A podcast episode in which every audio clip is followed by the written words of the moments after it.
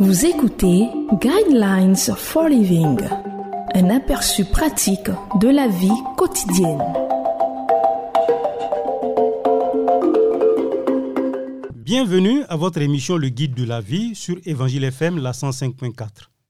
Au microphone, votre serviteur Klubali Josué et à la technique, Guessant Michael Gildas. Le thème de l'enseignement de ce jour est 5 conseils face à la frustration. Le verset qui va servir de base à notre enseignement de ce jour est le livre de 2 Corinthiens, chapitre 2, verset 14, qui dit Que Dieu soit remercié, lui qui nous a fait toujours triompher en Christ et qui propage partout à travers nous le parfum de sa connaissance.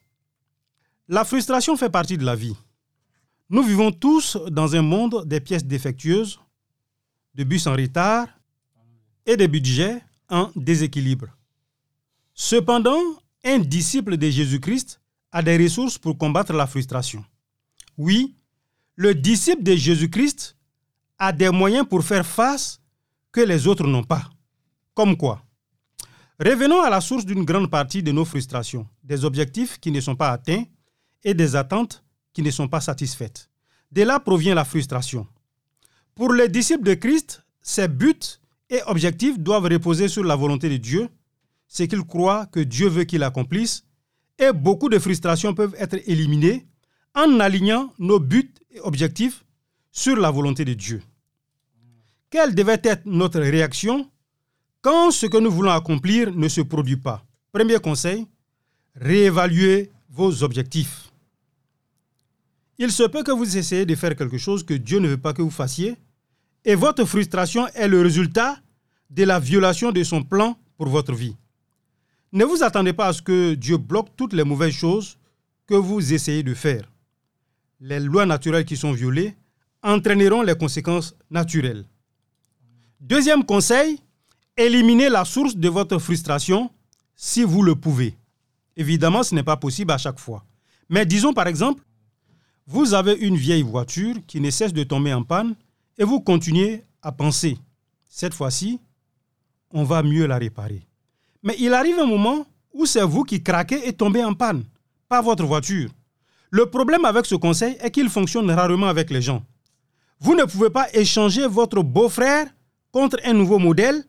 Il doit donc y avoir une autre alternative. Troisième conseil, réalisez que Dieu est souverain quoi qu'il arrive. Quatrième conseil, faites part de votre frustration au Seigneur et déposez-la à ses pieds.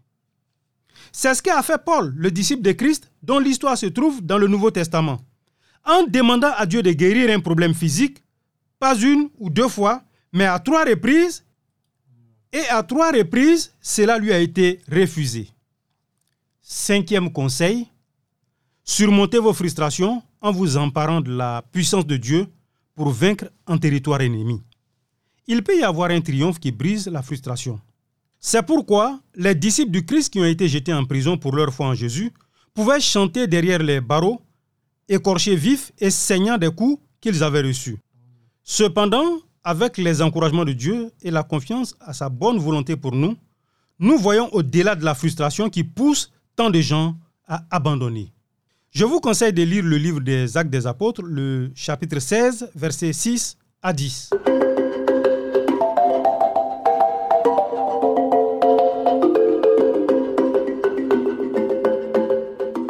Venez de suivre Guidelines for Living.